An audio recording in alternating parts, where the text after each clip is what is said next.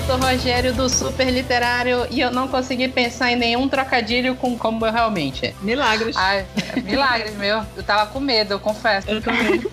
Dessa entrada agora. Mas ok. Aqui é a Carol do Pausa para um Capítulo e hoje eu vim em busca da minha sorte. Amei. Oi, aqui é a Renata também do Pausa para um Capítulo e a senhorita Garrinhas é o meu espírito animal. Oi, aqui é a Fernanda Nia e quando você não tem uma frase de efeito, seja a frase de efeito.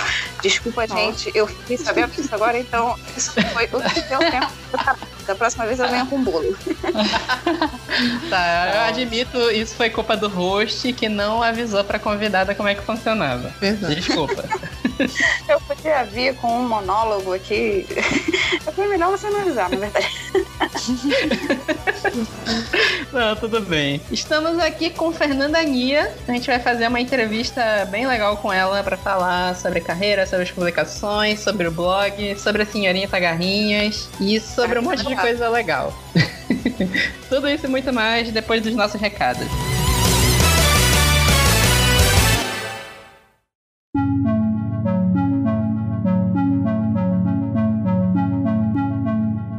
Fala pessoal, bora lá para os nossos recados da semana. A gente teve o nosso episódio da semana passada que foi sobre finais terríveis, finais desgraçados, finais horrorosos, finais que desgraçaram nossa cabeça. E eu, a Renata e a Carol discutimos vários finais e eu recebi um e-mail da Bruna Santos de Belém perguntando se não seria válido incluir na nossa lista o final de Inception, a origem, que é aquele filme do Christopher Nolan, que tem o, o Leonardo DiCaprio, Michael Caine. Eu não sei quem de vocês assistiu. Eu, assim, ela, a Bruna vem falando aqui no e-mail que talvez o Inception caiba naquela categoria que eu falei que, que incluiu o Tim Burton no Planeta dos Macacos, o Donnie Darko. São aqueles filmes que o diretor quis deixar um mistério gigantesco e não necessariamente dá pra resolver o mistério do filme só com o que tá no conteúdo do roteiro. Só que, sei lá, pra mim, eu acho que Inception, a origem, tá lá. O, o final do, do, do filme tá lá e pronto. Você pode discutir. Eu lembro que a na época a galera discutiu pra caramba se o personagem do Leonardo DiCaprio tava dormindo ou não no final. Pra mim, ele não tava dormindo. Pra mim, ele tava acordado, né? É, A Bruna fala aqui no e-mail dela que ela é do time da galera que achava que ele tava dormindo mesmo, que o filme inteiro seria ele dormindo. Assim, opinião minha própria. Se naquele filme inteiro ele tá dormindo, pra mim o filme é uma porcaria.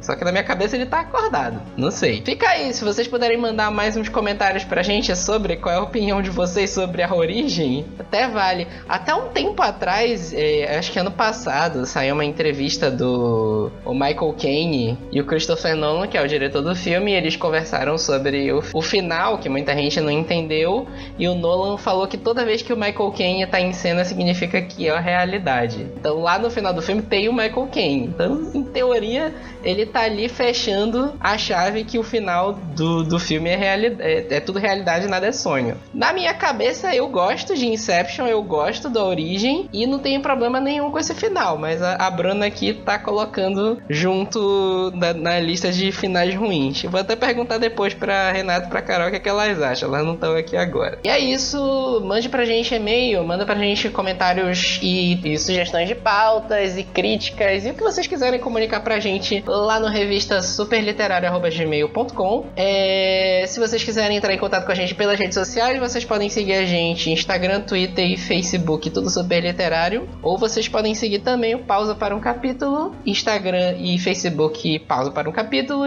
e o Twitter Pausa de Capítulo. E mandem lá, mandem lá, a gente fica aguardando vocês. E fiquem aí agora com a nossa entrevista com a Fernanda Nia. Até a próxima.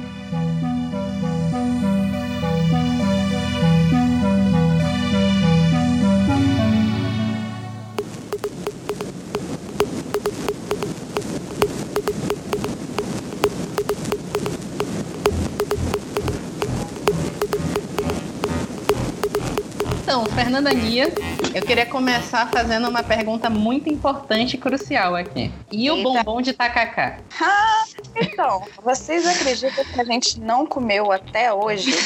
Sério, coragem. Eu tento empurrar ele para as pessoas de vez em quando, mas eu não consigo. E ele tá lá, e assim, na verdade, até o momento ele tá meio que um bombom de Schrödinger, assim, eu não sei falar a palavra.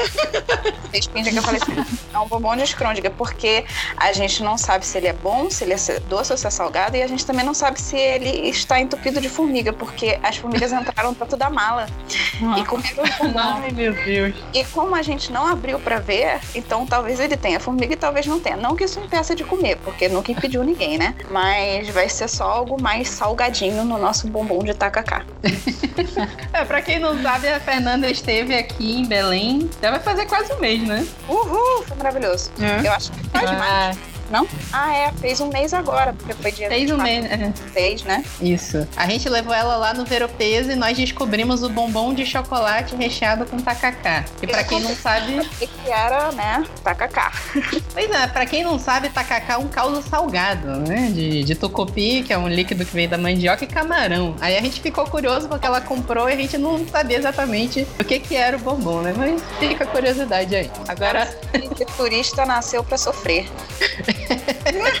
Fernanda veio sofrer aqui com o calor belemense por alguns dias. Ah, Verdade. a gente tá acostumado. Tá, mas vamos falar de coisa mais séria agora. Nossa, até parece. Pa- parece até parece o host, né? Agora é o bombom de país, então. Pois é, né? Tava gostoso, tava muito gostoso. Eu já sabia que tava gostoso, né? Tava, tava ótimo. Ah, que... então, Fernanda, a gente queria conversar contigo um pouco sobre a tua carreira, sobre criatividade, sobre as coisas que você cria. E eu queria começar perguntando pra ti sobre o blog e os desenhos, o como eu realmente. Você criou o blog assim, desde o início você já pensou em projetar ele, você pensou em criar ele só como um blog de quadrinhos mesmo? Você já pensou que ele poderia virar um livro com os quadrinhos no futuro? Como foi que isso aconteceu? É engraçado porque, eh, na verdade, eu não tive muito planejamento quando eu criei realmente lá em 2011. Que eu, como realmente é 2011, eu tinha acabado de fazer 21, tava me formando em publicidade. E aí eu tinha, eu acho que quem é autor, quem gosta, né, de contar histórias, você fica com aquilo é, preso dentro do peito, querendo botar pra fora, botar pro mundo, né? E aí eu criei como realmente meio com essa necessidade de eu colocar pra fora alguma história, alguma criação, é, e principalmente piadas sem graça, que vocês sabem que é com que eu trabalho, é o meu alimento. E aí. Eu admiro muito. criei- muito obrigada. E eu criei de uma forma assim completamente despretensiosa. E, e acabou que ele foi crescendo, foi viralizando. E eu fui sempre me preocupando em ver o feedback das pessoas, ver o, como a gente se relaciona com os leitores. E com o tempo chegou a proposta de publicar os livros que veio através da minha agente literária que entrou em contato comigo, né? Que foi a Guilherme da página 7. Mas não, eu não tinha qualquer pretensão no início. E, e é engraçado porque desde a minha proposta inicial no Como Realmente eu sempre publicava um- uma tirinha e embaixo eu colocava um textozinho com a piadinha exatamente como tem no livro, que a gente botou no Como Realmente 1 e 2.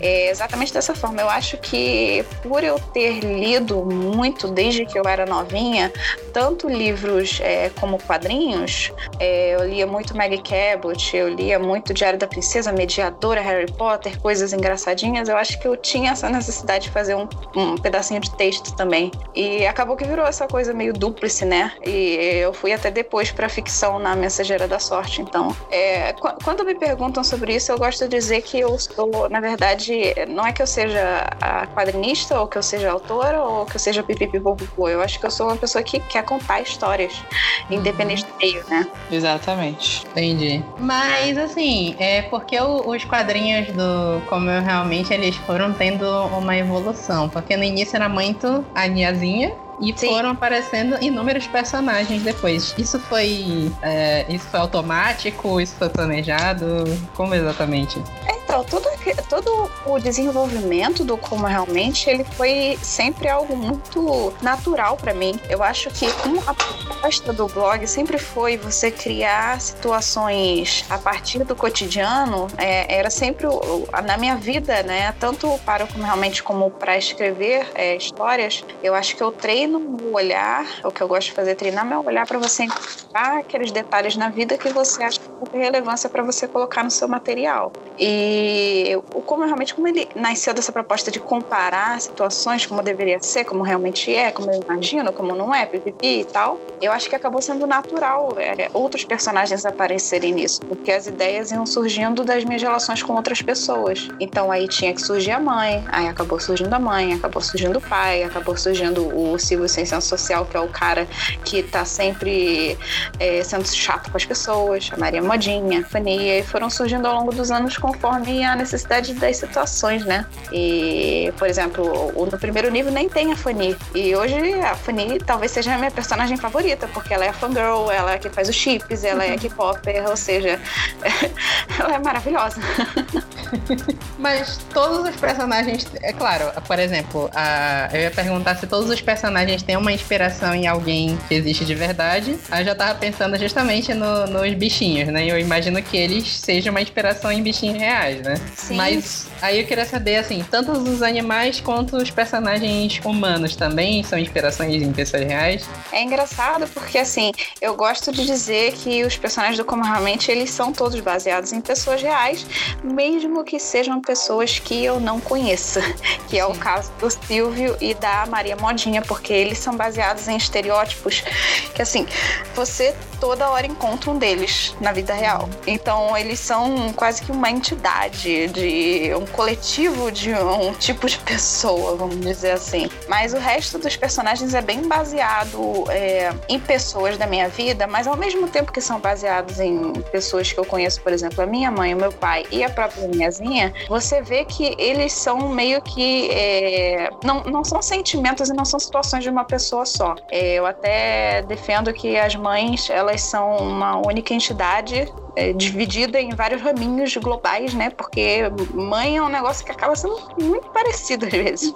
Então, as tirinhas que eu faço da mãe, vem todo mundo falar. É, se a pessoa é filho, fala, nossa, minha mãe é assim. Se a pessoa é mãe, ela fala, não, eu não sou assim. E é assim, exatamente. Que é o caso da minha mãe. Ela tem as tirinhas e fala, eu não sou assim faz exatamente a mesma Nossa, hoje foi muito engraçado que eu fui numa visita de um colégio e as crianças desenharam os personagens do Como é Realmente e colaram assim no quadro. E aí na personagem da mãe, eles desenharam ela como eu coloco na tirinha às vezes, que é ela segurando um cabide com uma blusinha, como se ela estivesse arrumando a casa. que é 90% do tempo. Achei do muito tempo, verdade. pegarem esse detalhezinho. Verdade. Aí, o, como eu realmente ele fez essa transição de sair de um blog. O blog existe até hoje, né? E, e você continua criando para ele até hoje. Mas Sim. ele acabou virando duas publicações, né? Isso sem contar aquela, aquela menorzinha que você faz também para eventos, né? Sim, sim, isso aí. Como, como foi esse processo? Esse processo foi meio que eu caindo de paraquedas num universo, assim, porque eu, eu na verdade, normalmente você cria um material no mercado editorial, você cria o seu livro, você escreve o seu livro, você escreve o seu quadrinho, e aí você vai para a etapa de procurar uma editora. Comigo foi exatamente o contrário, porque nada pode ser normal na vida das pessoas. Eu recebi o contato enquanto eu escrevo, enquanto eu publicava como realmente, como ele já tinha um público grande online, ele estava viralizando, ele tinha um certo sucesso e era uma época que você não tinha muitos quadrinhos é, feitos por mulheres na internet. Então eu recebi o contato da minha agente, que é a Guilhaga, que é da página 7, e ela já me veio com uma proposta. Vamos, e aí, eu gostei do seu trabalho, vamos publicar um livrinho aí. E ela já tinha falado com a editora Nemo, apesar de eu não saber, ela já tinha tudo programado. e foi só eu falar, ah, tá. E aí a gente Então foi assim, foi meio um, caminho inverso. E aí eu fui produzir o material. Tem tirinhas que já estão no site, tem tirinhas que são exclusivas. Eu fui, montei tudo bonitinho. Aí a gente publicou no, no ano. É, no ano seguinte a gente publicou o volume 2. E aí depois eu faço hoje aqueles volumes menores que são mais como se fossem umas revistinhas direcionadas que eu faço para levar em evento comigo só. E aí eu cheguei no Mensageira da Sorte no ano passado, que foi um processo como eu falei para vocês já que eu eu gosto de histórias, não necessariamente só quadrinho. Então, como eu gosto de escrever também, acabou que ao longo dos anos eu fui trabalhando nisso também. Talvez porque eu cresci a minha vida inteira lendo muito e sempre foi uma das paixões, né? Acaba que tudo para mim sempre vai na base do eu quero contar uma história. Não sei qual é o meio, vou ver qual é o melhor meio para fazer isso e vou seguir nele. É, aí tu já citou a questão do Mensageiro da Sorte, né? E o Mensageiro da Sorte ele passou por um processo completamente diferente dos quadrinhos, né? Sim, sim. E aí o Mensageiro da Sorte, ele acabou virando, ele é um livro de fantasia, basicamente. Fantasia e urbana. fantasia urbana no Brasil, que é um, atualmente é uma raridade, né? Raridade. Amo. Fantasia urbana, eu acho que é, assim, secretamente o meu gênero favorito de literatura de ficção, assim. Eu não posso ver uma fantasia urbana que eu tô correndo lá pra ver. Mas eu acho que, sabe, a gente acha que é raro, mas eu cresci lendo fantasia urbana. Pega uma Sailor Moon, é fantasia urbana. Pega Sakura Card Captors, fantasia urbana. Pega Harry Potter. Não deixa de ser uma fantasia um pouco urbana, apesar de se passar num, a maior parte do tempo num mundo específico, né? Uhum. É, Mediadora, que era o meu livro favorito na minha adolescência, é fantasia urbana. Então, eu acho que eu, eu tenho um pezinho muito grande na fantasia urbana. É, não, eu E- quis falar mais de fantasia urbana no Brasil, ser uma raridade, né? Sim, sim, eu- mas eu acho isso a parte mais legal, sabe? Porque a gente tem muita fantasia exterior explorando os mistérios lá de fora e não só os mistérios, mas a cultura lá de fora, os hábitos lá de fora. E eu acho incrível a gente pegar um daqui e colocar ao mesmo tempo que a gente está tendo é, a, a questão paranormal e entrega sorte e tudo, tudo aquilo que a gente está acostumado de ser a grande fantasia de lá de fora, só que bota o personagem tomando um caldo de cana, bota o personagem pro ponto turístico do Rio de Janeiro. Isso é, é- é- eu acho muito divertido. E a gente ainda desvenda os nossos mistérios, né? Porque, é, por exemplo, o chafariz do Mestre Valentim, que é um, para quem ainda não leu o Mensageiro, é, ac- acontecem várias cenas da história dentro Uhum. desse chafariz, que é um ponto turístico no Rio de Janeiro que ninguém repara, que ninguém se importa. Que ele fica lá, as pessoas passam todos os dias na frente e ninguém conhece. E realmente eu não sei o que, é que tem lá dentro. Então a vontade de contar uma história sobre aquilo é enorme, sabe? A gente tem um monte de ponto turístico no Rio de Janeiro, no Brasil inteiro. E nossa, quando eu fui aí no Vera Peso, você vê aquelas barraquinhas com aquelas poções. Eu e Felipe Castilho, a gente só olhando pro outro falando: não, isso aqui com certeza, um, se você chega num horário específico, tem uma barraquinha que abre entre duas e você entra para um portal e tem as Certeza. poções, as poções que funcionam com a magia extra, e a gente criou toda uma história enquanto a gente tá lá. É, é- é muito legal isso, sabe? Você vê a sua cultura, os seus mistérios sendo desvendados lá na fantasia, é, é sensacional pra mim. É verdade. E assim, o que eu ia falar também é que ele, ele é muito atual, né? Tu fala sobre as manifestações, tu fala sobre tudo o que tá se passando, principalmente nesse ambiente do Rio, né? E mensageira também. Sim, e é engraçado que Mensageira foi escrito antes de antes da, dos últimos protestos dos últimos anos. Ele a maior parte do que é baseado, ele foi pensando nos protestos de 2013, que foi lá os precursores antes da gente é, descer para o nível do caos e da guerra e do completo pandemônio no Brasil que nós estamos vivendo hoje. E continua atual, né? Então é, é engraçado. Verdade, verdade. A gente verdade. não está saindo desse círculo. Não, eu só ia perguntar se a Santo se inspirou em alguém, se ela tem um pouco de ti, se não tem, alguma coisa do tipo. Então, é, eu não me inspirei numa pessoa específica para criar a Sam e nem o Leandro, nem nenhum personagem do, de Mensageira. Eles meio que foram criados por eles mesmos, é, porque eram histórias, as histórias que eu queria contar naquele momento. Mas sobre ter alguma coisa de mim, aí eu acho que já é outro, outro esquema que a gente pode abordar, porque eu acho que é impossível um autor escrever e não colocar algo de si naquela história. É, nem que seja, num, não tô nem falando, ah, naquele personagem específico eu vou botar um pouco de mim. Eu não diria isso. Eu, eu acho que acaba todos, toda a história acaba tendo um pedaço de você naquilo. Então, eu, eu não sei se tem muito como você separar. É, eu gosto até de citar a Vitória Schwab nesse momento. Eu não sei falar Schwab, mas vocês coloquem aí a audição do seu coração para a palavrinha. É, eu gosto de citar ela nesse momento que quando ela veio à Bienal do Rio, é, se não me engano foi a passada, né, há dois anos, é, perguntaram isso a ela e ela gosta de dizer que os personagens dela, pelo menos os personagens principais, eles sempre têm como se fosse uma faceta dela. Tem a faceta audaz, tem a faceta dela que é um pouco mais insegura.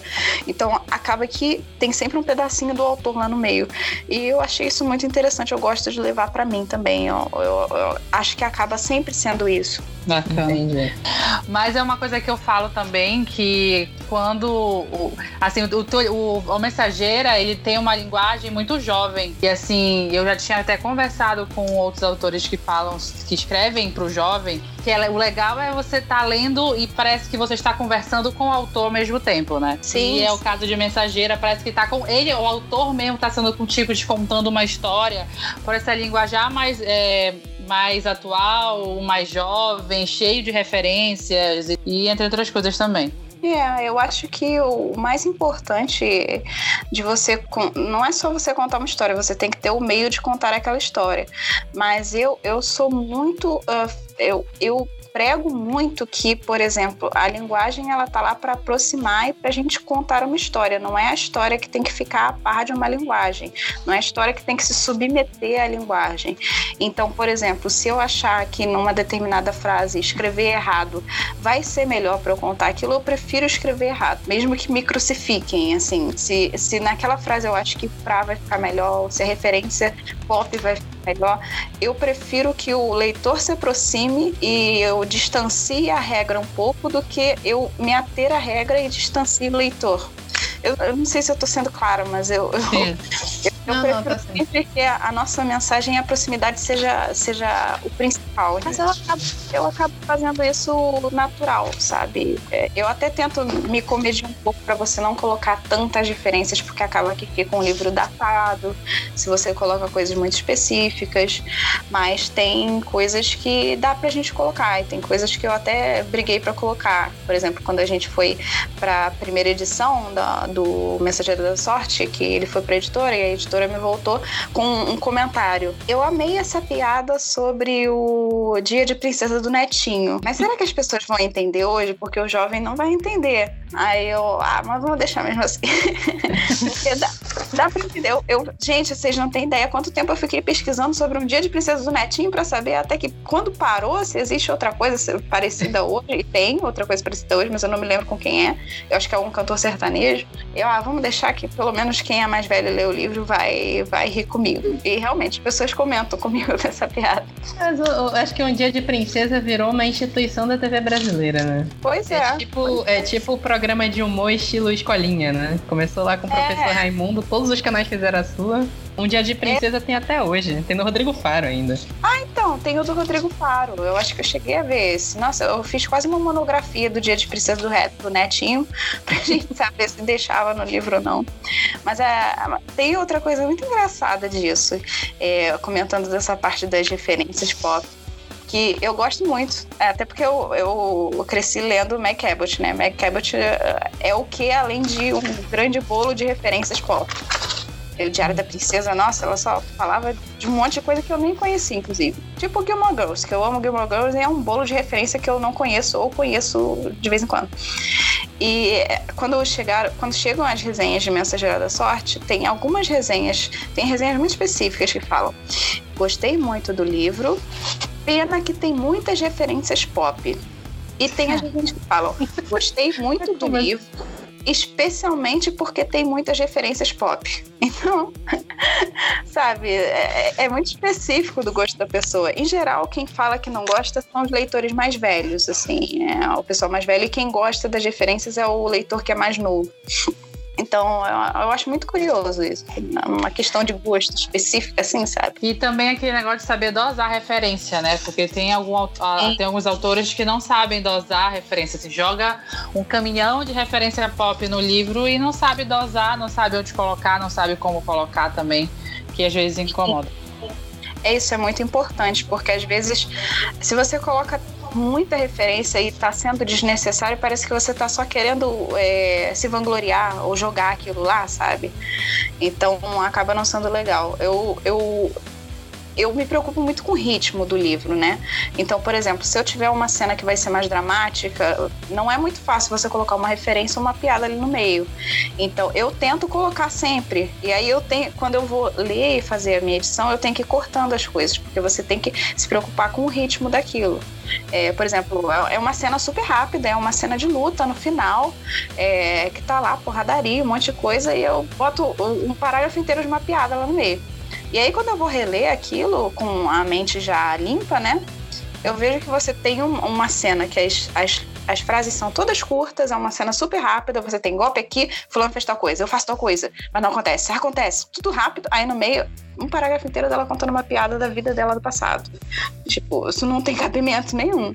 Aí você tem que é. vai lá, tira, ou tira a referência é, e coloca. Você tem que ter aquele ritmo funcionando direitinho para deixar o texto rápido quando ele precisa estar tá rápido, lento quando ele precisa estar tá lento. Então, é, a parte da referência também trabalha com isso, tanto na piada quanto na referência, né? Você tem que ir dosando aquilo para ser só o essencial e não faltar, né? É, tem que ter um equilíbrio, né? É, o equilíbrio. O equilíbrio é a palavra mais difícil de todas. É o que falta, sabe? O equilíbrio é o que vai fazer o negócio funcionar direitinho. É porque a gente tá vivendo hoje uma era muito de nostalgia, né? Nostalgia anos 80, 90. E tem realmente muita obra que tá se baseando nas, nas referências a que a obra faz, né? Então, é difícil de atingir esse, esse equilíbrio mesmo. Porque as coisas com nostalgia realmente estão fazendo muito sucesso com essas referências, né? Mas acho que sempre tem um, um caminho para se chegar a isso, né? Sim, sim. E assim, até porque você coloca suas referências lá e tal, você faz o que você pode, encontrando o seu equilíbrio, mas a gente lembra sempre que um livro ele não é feito por uma pessoa só. Ele é feito pelo, no meu caso, por exemplo, ele é feito pela gente, aí depois ele vai para beta, aí depois ele vai para outra beta, aí depois ele vai para revisão, depois vai para edição, vai para outra revisão. Então assim, são várias pessoas que vão ler aquele mesmo material e vão te dar pitaco no que eles acham que estão funcionando ou não. Então, acaba que muito do que não estaria funcionando de referência ou de coisas que as pessoas não entendem, elas são cortadas ali antes na edição. E, e é realmente uma fase muito engraçada, porque, por exemplo, o Mensageira, é, eu sou carioca, a guia carioca. E nós fomos que preparamos o texto todo, né? E aí, quando a gente mandou para a editora, que é paulista, e eles leram, tinha um monte de coisa que eles assinalavam e eram, por exemplo, expressões ou uh, termos que a gente só usa aqui e lá não se usa. Eu sei que tinha, tinha um, alguma referência a, a a um cargo de colégio, que aí a editora sugeriu que eu mudasse para Bedel, Badel, uma palavra que ninguém usa no Rio de Janeiro e eu nem sabia o que, que era e lá é super comum. Ou nas comunidades do Rio de Janeiro, que a editora sugeria para a gente mudar para periferia do Rio de Janeiro, que não existe, sabe? É uma, são umas coisas muito engraçadas. Nossa, tinha uma, é, eu acho que era balada ou noite, uma palavra assim, quando, o, quando alguém fala da fila da balada em mensageira. E, e em São Paulo era, era tipo casa de prostituição, o termo.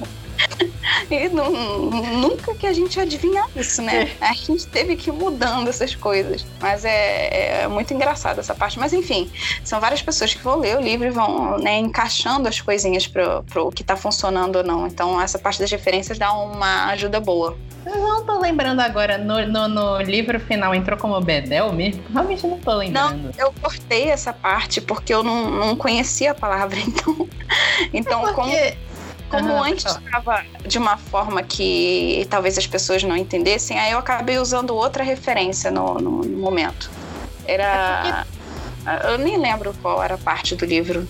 Uhum. É porque Bedel eu vejo como uma expressão muito paulista também. Eu fiquei realmente em dúvida aqui. Mas porque, por exemplo, pra cá a gente não vê.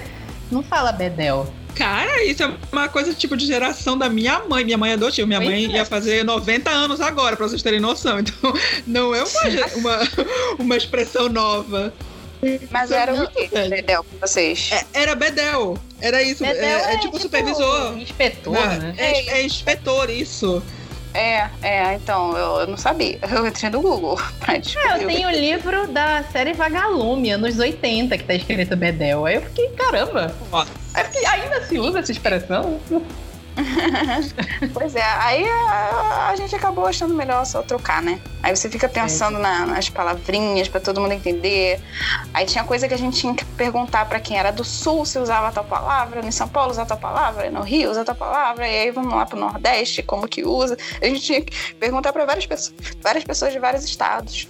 O que, que a gente colocava? Aí a gente perguntou também se usava favela ou comunidade, que favela às vezes tem uma- um tom é, pejorativo. Aí eu tive que perguntar pra gente que mora em comunidade o que eles preferem falar. Aí vários cuidadozinhos com alguns termos que a gente teve que ter. Mas no caso, o Mensageiro da Sorte ele chegou a passar pela leitura de um leitor sensível. Eu não sei se é leitor sensível o termo, né? Aquele, aqueles leitores que avaliam Sim, a obra. Chegou a passar? É. termo.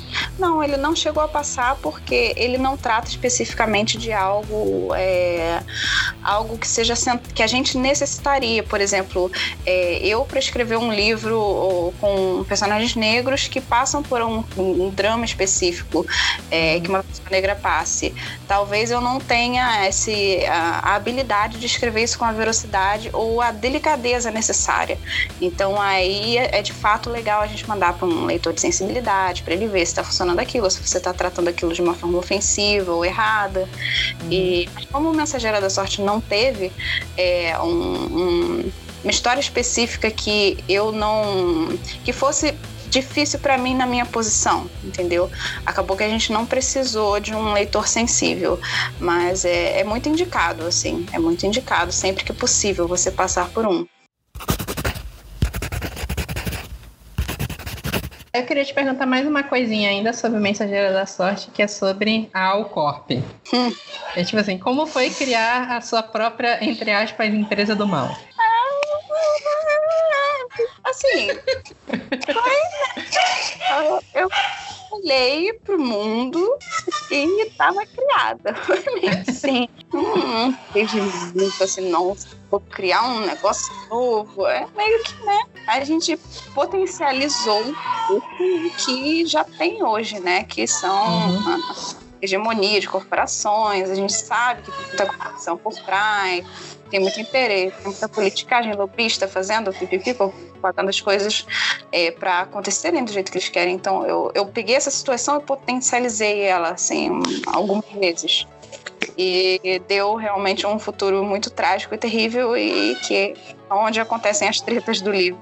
Nesses casos, melhor do que tudo é se inspirar na realidade, né? Pois é, a mensageira tem muito disso. Vamos, vamos se inspirar na realidade e botar, tacar a fantasia ali no meio e acabou que funcionou porque, né? É uma mistura na, na fantasia, uma mistura do que o que a gente queria e o que a gente ia destruir se tivesse aquela, aquela fantasia de verdade, né? Que o homem sempre dá um jeito de, de destruir as coisas com a gente usando a fantasia para tentar lidar com a possível realidade que a gente tenha.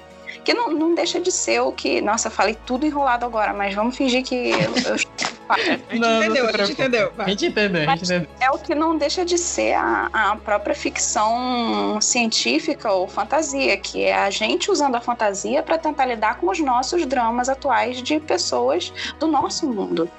Que a fantasia ela não é algo, ela pode ser de outro mundo com outros personagens, mas a gente ainda está lidando com os nossos problemas, ainda está lidando com os, no- o problema do ser humano, mesmo se for um alienígena. Porque vocês entenderam. É como tu falou ma- mais cedo, o que importa é a mensagem. A Sim, entende. Sim, sim. A gente está sempre tentando é, desvendar o drama humano, né? Vamos dizer assim. A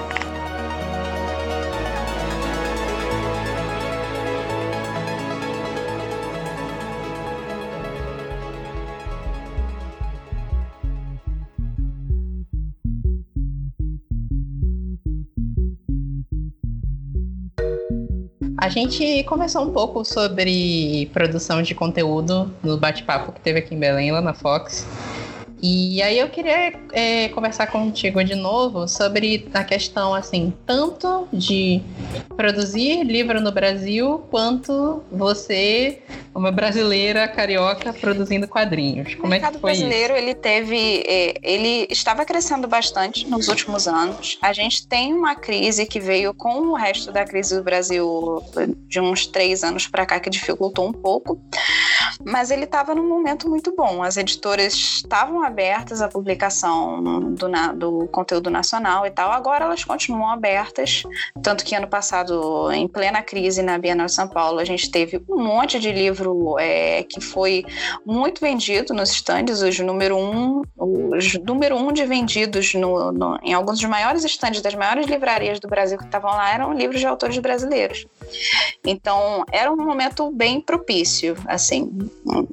A gente está em crise, mas o mercado ele tem uma abertura para isso. Se você está disposto a fazer um conteúdo de qualidade, é, que é, um, é uma parte um pouco difícil ainda no Brasil. E a gente ainda está caminhando nisso de é, a gente ainda acredita muito que o autor consegue escrever a história e mandar direto para uma editora e assim vai ser publicado. A gente não tem o, o passo extra da profissionalização que é você escrever o seu texto e aí mandar para um editor, às vezes de frila, para ela, para a pessoa ler, te dar uma leitura crítica ou te ajudar a melhorar aquilo. Você encontrar um agente literário que vai te ajudar na comunicação com as editoras, assim, é uma, uma coisa, um esquema mais profissional, como a gente vê no, no, nos Estados Unidos, pode ser, ou nos outros países lá de fora.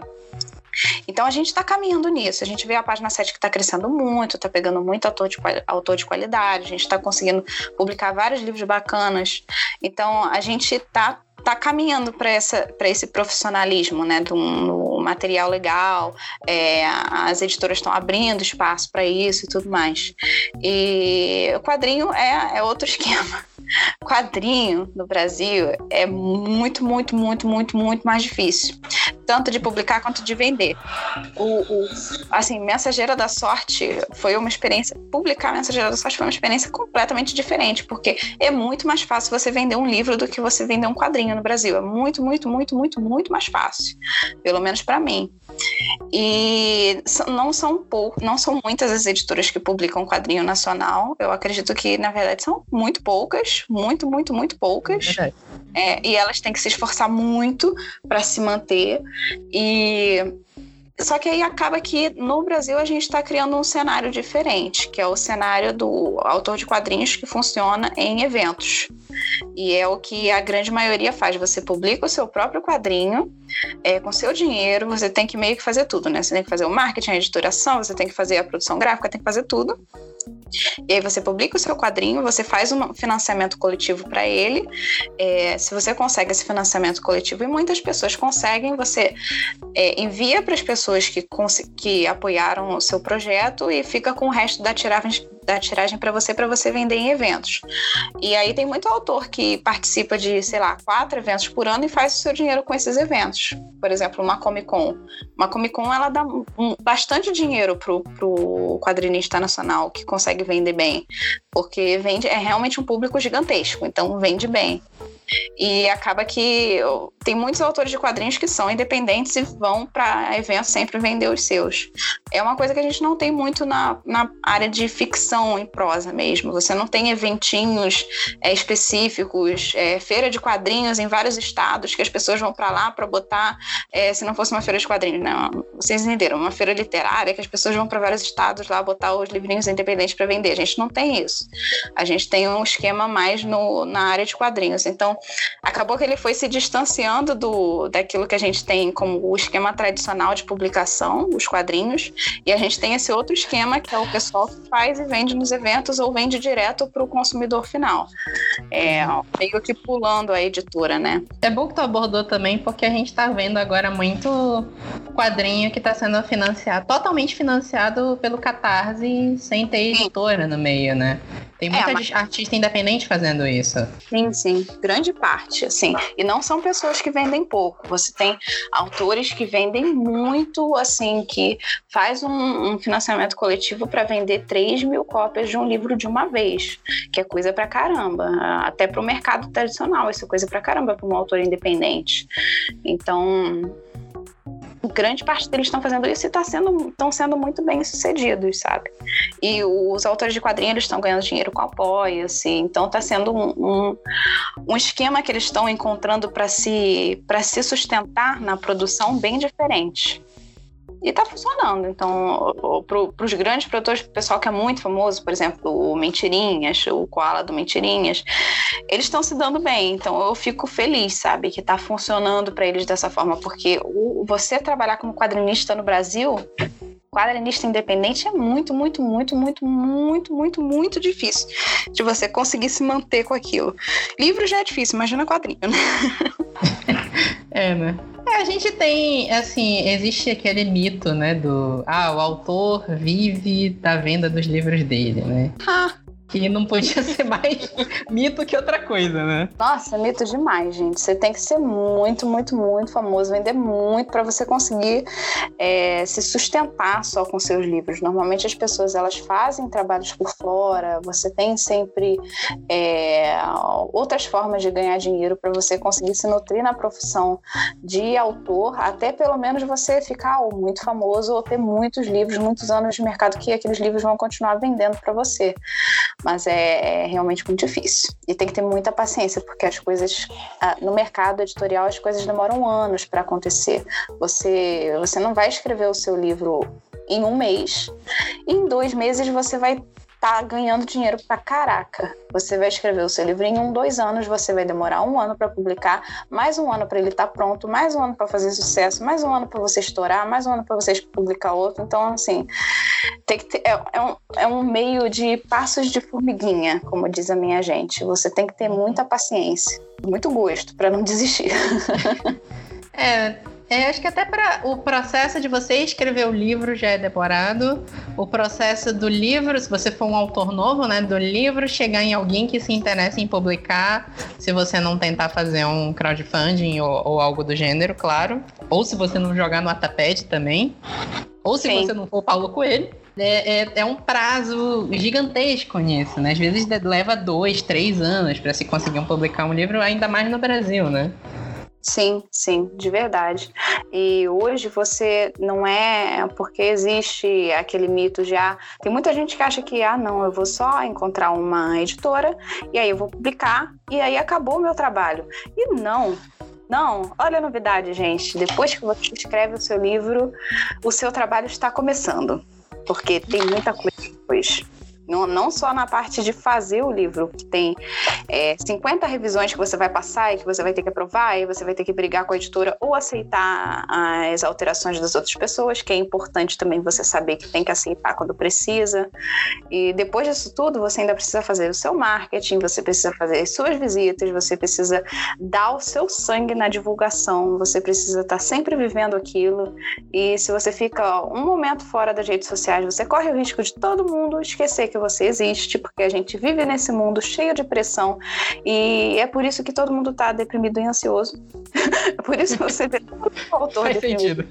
É muito difícil e as editoras, é, fora essa parte toda, as editoras elas já procuram quando você, quando a pessoa tem um material legal para publicar, elas não só olham o seu material como elas olham, elas olham você hoje. Então, se você já tem um público online, se você já é famoso, se você já tem, por exemplo, uma história que estourou no Wattpad, eles vão olhar para você com outros olhos, porque a editora vai ver isso como algo que vai ajudar ela a vender. Então, é um passo a mais que você precisa dar hoje, de você ser uma pessoa que sabe, mesmo se você não tiver público, eles querem saber se você é uma pessoa que sabe se relacionar bem com outras pessoas pelas redes sociais, se você é uma pessoa que sabe fazer comunicação com as pessoas, por exemplo, você é barraqueiro, ou se você é treteiro. As é. editoras, elas meio que dão um passinho atrás, entendeu? Uhum. É muito delicado. Não é só você escrever, é um, um universo inteiro que está relacionado ali com o seu marketing pessoal, com a pessoa que você é, com o público que você tem, como se você relaciona com o mundo. É, é um mundo, sabe? Não é só você saber escrever, você tem que saber fazer muita coisa hoje. É, a gente tem hoje esse advento do, do autor que ele tem que ser autor, ele tem que é, administrar a carreira dele, tem que editar, às vezes ajudar na edição do livro, aprovar, tem que ser uma estrela das redes sociais. Eu imagino que às vezes isso possa ser um grande estresse, né?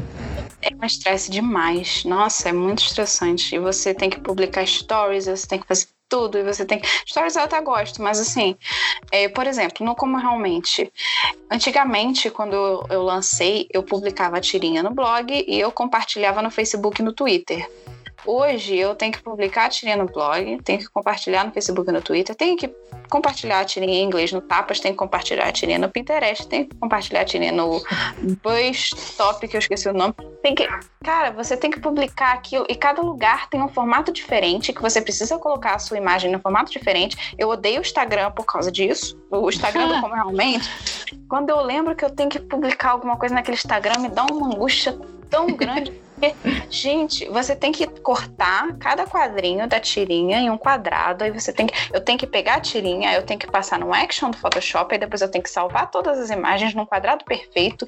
Cara, isso é muito cansativo, gente. É muito cansativo. E aí você tem que fazer divulgação, é, uma divulgação pesada em várias redes. E, cara, é, aí eu, eu penso que eu tenho que fazer a tirinha, e aí eu vou fazer aquela tirinha em, sei lá, meia, uma hora e mais duas horas eu vou ter que publicar ela e divulgar. E eu fico, nossa, é, eu, eu desanimo, sabe?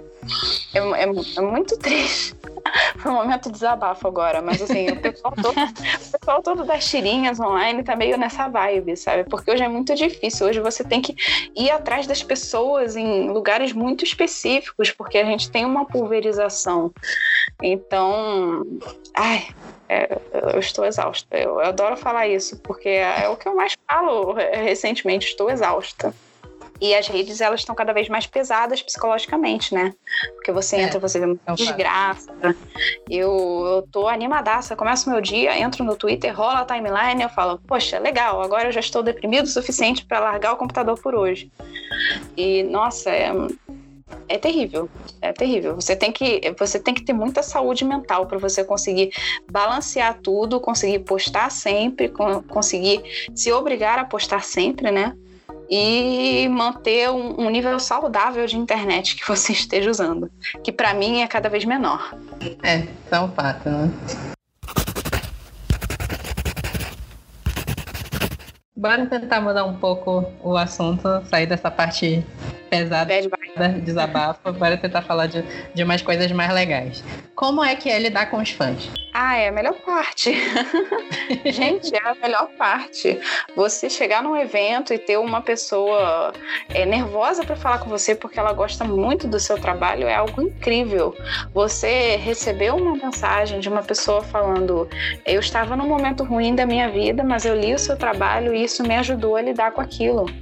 Isso é algo assim sensacional, sensacional. Eu tive muitos leitores que é porque Mensageira da Sorte, como ele é muito, ele tem muitos temas envolvidos, eu tenho leitores muito diferentes, né? Às vezes é, tanto que eu tenho um leitor novinho, pode aparecer um leitor novinho, uma menina novinha lendo o livro e adorando, e às vezes aparece um metaleiro de dois metros falando que leu o livro e adorou também.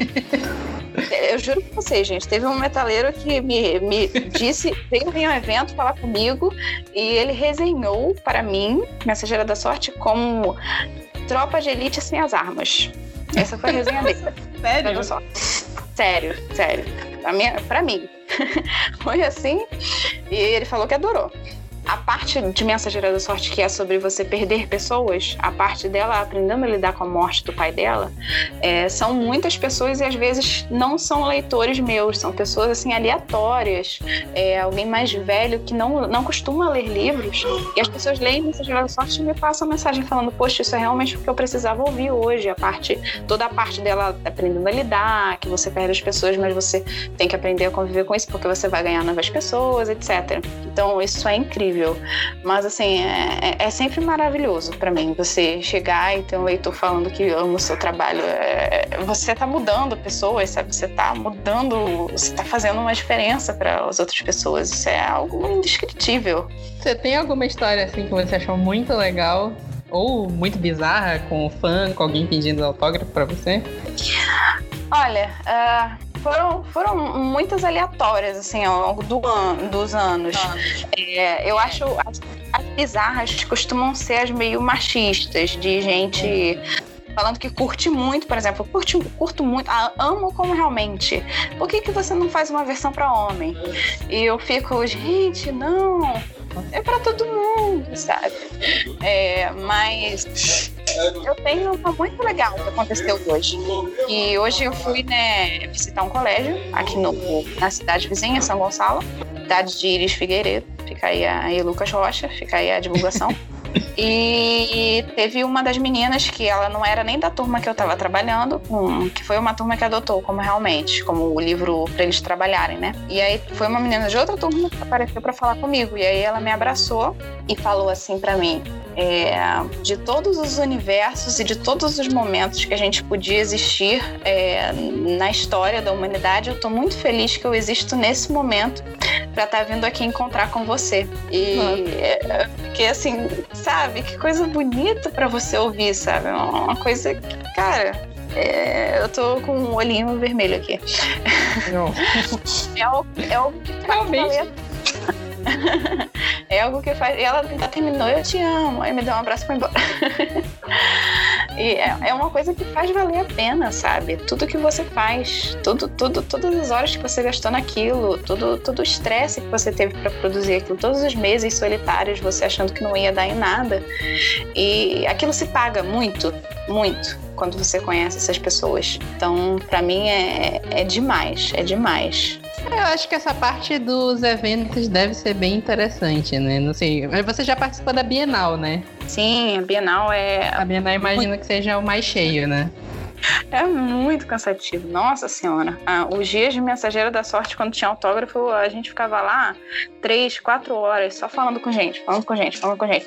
Eu juro para vocês, teve um dia já no finalzinho, acho que foi o segundo domingo da Bienal, que eu tava tirando foto com as pessoas e eu reparei que eu tava esquecendo de sorrir, porque eu tava muito cansada.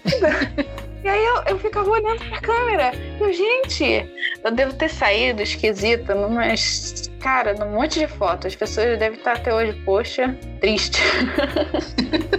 Mas sim, os eventos são. Antes de eu publicar, quando eu só tinha o blog na internet, eu não ia a eventos, porque você, ah, em geral. Até também não tinha muito essa cultura de ir para evento, não tinha tanto evento de quadrinho.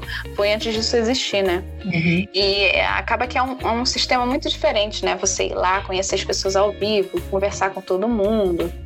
Você fica naquela é, eu, eu, eu, sou diferente em dia de evento, assim, dia de evento hardcore, tipo Bienal. Eu meio que ligo uma chavinha na minha cabeça e eu opero a ar e a adrenalina, porque eu, às vezes eu não como o dia inteiro, eu bebo um pouquinho de água se alguém me der porque você tá ali o dia inteiro tendo que falar com gente, é, é, ser feliz o tempo todo, o que não é difícil, porque é um momento maravilhoso, mas ainda é, é algo que, sabe, você sai muito esgotado de lá, apesar de ser maravilhoso. Uhum. E, e, mas é, é, muito legal, é muito legal. É muito cansativo, mas é, é muito legal. Eu adoro em evento. A CCXP você sai mais detonado porque é, já vamos assim, comparando, na Bienal eu vou. É, as, as próprias editoras montam os estandes. Eu só tenho os meus espacinhos lá e eu vou vender é, como. Eu vou lá ficar falando com os leitores e tal, como autora. Na CCXP não. Na CCXP, quando eu vou, eu vou como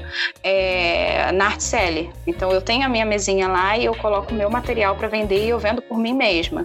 É. é cansativo pra caramba também. Muito, muito, muito. Até porque o acesso para CCXP é muito difícil, você demora tempo chegar, é, ela é muito grande, você tem que carregar livro nas costas, aí eles não deixam você entrar pelas saídas próximas, então você meio que tem que é, dar voltas e voltas e andar pra caramba, carregando mala. E você não consegue comer, porque você fica o dia inteiro atendendo gente. Na, cara, mas é maravilhoso, assim, eu demoro duas a três horas para comer uma pizza, uma fatia de pizza, porque você dá uma mordida, aí chega uma pessoa, você fala com a pessoa, aí você dá outra mordida, chega outra pessoa, e você fica assim todos os dias, né? Mas é maravilhoso da mesma forma. É você sai exausto fisicamente e psicologicamente, mas você sai completamente inspirado, porque você vê todas aquelas pessoas que você ama, todos aqueles autores que você adora, que a gente só se vê em evento, né? E são pessoas muito queridas, queridas, tanto no universo dos livros quanto no universo de quadrinhos. Tem gente que você você olha para aquela pessoa e você vê aquela luz brilhando, sabe? Que é uma pessoa maravilhosa. Nossa, é, você sai com uma alegria de rever todo mundo, sabe? Não só os leitores, mas o, o próprio pessoal produtor de conteúdo, os Instagramers. Nossa, tem na Bienal tinha um milhão de Instagramers que fazem outros trabalhos maravilhosos, assim. Você tem a oportunidade de conhecer todo mundo. É muito legal. Nossa, tô, tô com saudade. Ah, tem, tem flip-flop esse ano ou não? Só a próxima? Tem flip-flop, eu não vou na flip-flop porque eu tava já com uma é, viagem programada. Então eu não vou ter, infelizmente, como ir pra flip-flop. Mas se vocês têm a oportunidade, vão. Porque a flip-flop ela é um evento completamente diferente. É, vocês ainda não foram, né? Que vocês tinham comentado comigo. Não, não, ainda não. Ah, vocês Mas foram na ano. passado, né? É isso. Isso, Bienal e Comic Con. É. Então, é um esquema completamente diferente. Então, eu acho que vale muito a pena vocês irem. É, apesar de ficar triste que eu não vou ver vocês se vocês não forem na Bienal do Rio. Mas eu, eu, eu acho que vocês vão gostar muito da Flip Pop, porque. E fica aí a dica para todo mundo que tá ouvindo, quem tiver a oportunidade de ir para São Paulo para ver. É muito legal, porque a Flip Pop ela é o quê? Ela é. Normalmente é um, um, um espaço, né? Não é um espaço que fica um monte de stand, tem algumas mesinhas com algumas editoras e a palestra o dia inteiro. Ou seja, é uma coisa muito direcionada para o próprio mercado, para os produtores de conteúdo e para os autores, para estar tá ali dentro discutindo sobre as pautas que estão é, importantes no meio. E aí termina os bate-papos e você vai conversar com os autores, fica todo mundo conversando. Você conversa com o pessoal das editoras, você conversa com todo mundo do mercado. Ou seja, é um evento para todo mundo ficar mais próximo. Além das pessoas debaterem os temas que estão em foco, que são importantes da gente debater, é um evento para todo mundo se aproximar. Não é um evento cansativo, é um evento que você fica lá sentado na cadeirinha vendo palestra. É um evento assim que é tudo de bom. Você não sai esgotado, é, um, é super divertido, você conhece um monte de gente, você conversa pra caramba. Então é, é tudo de bom, é algo completamente diferente. Eu acho que em geral lá não lá lá costuma ter uma livraria que vende os livros, mas para vocês terem ideia, o foco não é vender livro na Flip Hop. Uhum. O foco é estreitar relações e debater os temas. Então, fica aí a dica. fica a dica, estaremos lá. E vai. Se Deus quiser. E aí, Fernanda, a gente quer deixar o espaço aqui para você divulgar o seu trabalho e falar dos, do, do que você tem no mercado atualmente. Opa! Então, como a gente falou na, lá no início, eu sou Fernanda Ania e eu tenho alguns livros, sendo os primeiros a série do Como Realmente, que é, são livros de tirinhas e pequenos textos, e vocês encontram eles tanto nas maiores livrarias do Brasil quanto no site www.comoeurealmente.com. É, depois das tirinhas, eu publiquei ano passado Mensageira da Sorte, é uma história de ficção, né? No caso, ela é jovem adulto, com é, um pouquinho de fantasia, e ela conta a história de uma moça no Rio de Janeiro que está em idade colegial e que ela acaba tendo que entregar sorte para as pessoas. E só que ela vive num, Rio de Janeiro que está completamente caótico, que eu gosto de falar que é a parte não ficção da história, porque o Rio de Janeiro está sempre caótico.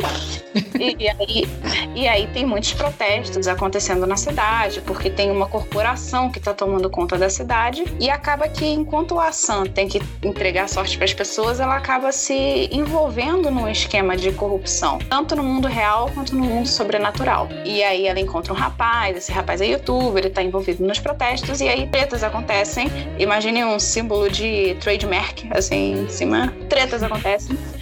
É, muitas coisas acontecem e ela vai ter que resolver isso tudo. É, a história trata de alguns temas que às vezes são difíceis e reflexivos, mas ela trata tudo sempre com bastante humor.